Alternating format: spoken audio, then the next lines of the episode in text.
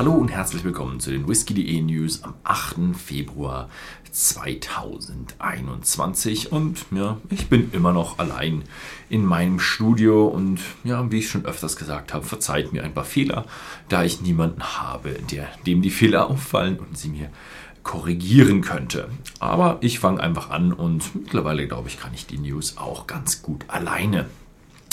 Erstes, äh, die erste Nachricht kommt von Glendronach. Es gibt eine neue, einen neuen Cask Strength Badge und zwar den Nummer 9. Er ist äh, in Oloroso und PX Sherry Fässern gelagert, 59,4% Volumen.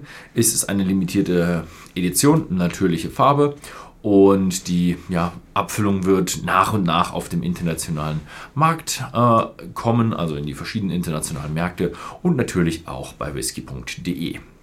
Dann haben wir noch eine kleine regionale Nachricht aus Jura und Isla, die hm, nicht so viel mit Whisky zu tun hat, denn es wird ein äh, Gezeitenkraftwerk zwischen Isla und Jura geplant.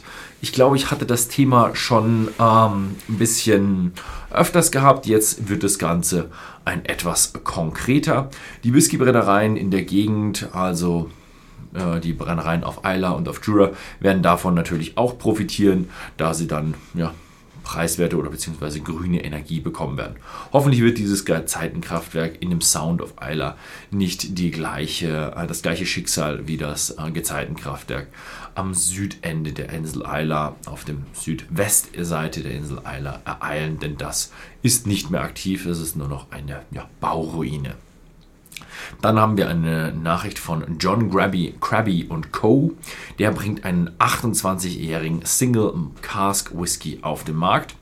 Ähm, Halewood Artisan Spirits ist die Firma, die dahinter steckt, hat 260 Flaschen Krabby 1992 Speyside Single Malt mit 45,5% Volumen rausgebracht. Er stammt aus ungenannten Speyside Brennereien hm, und Brennereien, die am äh, Flusse des Livet liegen. Ja, darunter könnte dann auch Glenlivet äh, und Tamnavulin fallen. Dann haben wir noch ein kleines Redesign, diesmal von Glenfiddich 12, äh 18 Jahre. 2019 bekamen wir schon das Redesign vom 12- und vom 15-Jährigen und damals haben sie schon angekündigt, dass ein Redesign für den 18-Jährigen kommen wird und jetzt ist es nun endlich soweit. Anfang März 2021 wird dann das Redesign kommen und sicher auch auf whisky.de. Dann haben wir tolle Nachrichten von Hunter Lang. Und zwar bringen die 14 neue Abfüllungen von Springbank bis Port Ellen. Also da werden sehr, sehr interessante Brennereien dabei sein. Darunter auch Beaumont, Talisker, Lafroig, Springbank und eben eine neue Serie mit dem Namen Eidolon und die wird sich ganz Port Ellen widmen. Das wird eine dreiteilige Port Ellen Serie mit ja, Jahrgängen 93 mit 36 Jahren, natürliche Fassstärke 53,5% Volumen, limitiert auf 638 Flaschen. Ah, Preis kann ich euch leider jetzt noch nicht sagen, aber äh, der wird sicher teuer werden. dann gehen wir mal wieder über den kleinen Teich nach Irland und da haben wir eine Nachricht von einer Kooperation und zwar zwischen The Craft Irish Whiskey Co. Und die haben eine Zusammenarbeit mit den Fabergé gemacht. Und diese Fabergé-Eier kennt man weltberühmt, die äh, ja, extrem schön designt sind und extrem künstlerisch sind mit äh, Gold und Edelsteinen. Und da bekommt man jetzt einen 30 Jahre alten Whisky, eine Abfüllungen zusammen mit einem Fabergé-Ei aus Gold und eben diesen Diamanten und einer maßgeschneiderten Uhr. Gelagert wurde das Ganze in PX Sherryfässern und amerikanischen Eichenfässern. Also der Whisky, nicht die Fabergé-Eier oder sowas.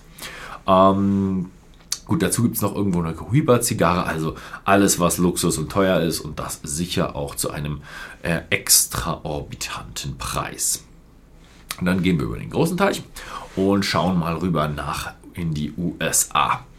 Da gibt es jetzt einen neuen Eagle Very Rare. Der heißt jetzt Double Eagle Very Rare. Die dritte Auflage. Buffalo Trace kündigte die dritte Veröffentlichung seines Double Eagle Very Rare an. Es ist ein 20 Jahre alter äh, Bourbon, also doppelt so alt wie der normale Standard Eagle Rare. Und die 90 Proof wurden jetzt angehoben auf 101 Proof und es wurden nur 199 Flaschen abgefüllt. Also ein sehr exklusiver, sehr alter Bourbon. Dann haben wir eine neue Nachricht äh, von einem neuen Whisky und zwar der Westward American Single Malt Whisky aus Oregon. Also im Westen der USA wird ein neuer Single Malt hergestellt und Oregon ist bekannt für ihre Craft-Brennereien und äh, dieser neue Whisky aus Oregon äh, ist, wir produzieren immer mit kleineren Batches zwischen 10 und 20 Whiskys äh, mit 45% Volumen und vollständig in amerikanischer Weißeiche gereift. Und jetzt werden eben diese Craft Whiskys Batch Craft Whiskys auch in Deutschland erhältlich sein, unter anderem auch bei whisky.de im Shop. Dann haben wir noch eine Nachricht von Catacomb Creek Rebel Browse.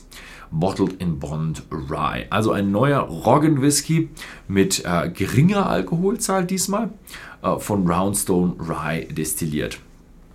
Er reift für vier Lage, äh, für vier Jahre ungefähr und wird mit ungefähr 50% ABV ab, abgefüllt, wenn man das jetzt als niedrige ABV bezeichnen will. Aber sonst, ja, botteln die etwas mehr, soweit ich das noch in Erinnerung habe. Gut, das war's diese Woche mal wieder. Sehr viele Nachrichten von Übersee. Ansonsten vielen Dank fürs Zusehen und bis zum nächsten Mal.